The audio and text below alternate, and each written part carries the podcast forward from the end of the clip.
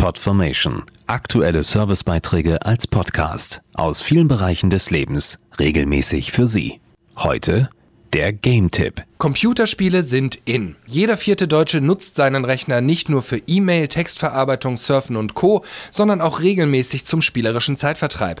Mehr als 55 Millionen PC-Games wurden im vergangenen Jahr in Deutschland verkauft. Das Geschäft boomt. Besonders beliebt sind Autorennspiele, die immer realistischer werden. Heulende Motoren, quietschende Reifen, vorbeifliegende Landschaften, das macht ein gutes Rennspiel aus. Vor mehr als 30 Jahren brachte Atari das erste Spiel dieser Art auf den Markt. Und heute ist das Genre beliebt wie eh und je.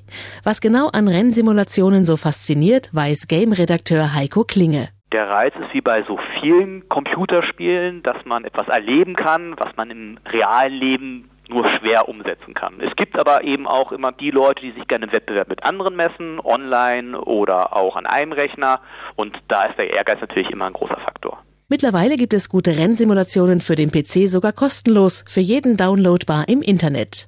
Gedacht als virtuelle Probefahrt und mit Kultstatus, so wie beispielsweise dieses Game. Das Spiel Volvo The Game bietet eine ausgezeichnete Grafik und vor allen Dingen auch eine hervorragende Fahrphysik.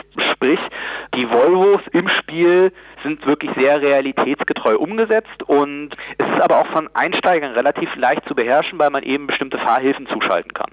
Und es gibt eben auch den Online-Wettbewerb, das heißt, ich kann auch an Online-Turnieren teilnehmen und meine Zeit mit tausenden Leuten auf der Welt vergleichen. Und das auf jeden Fall mit viel Spaß, egal ob man nun Erster oder Letzter wird. Race is finished. Very well done.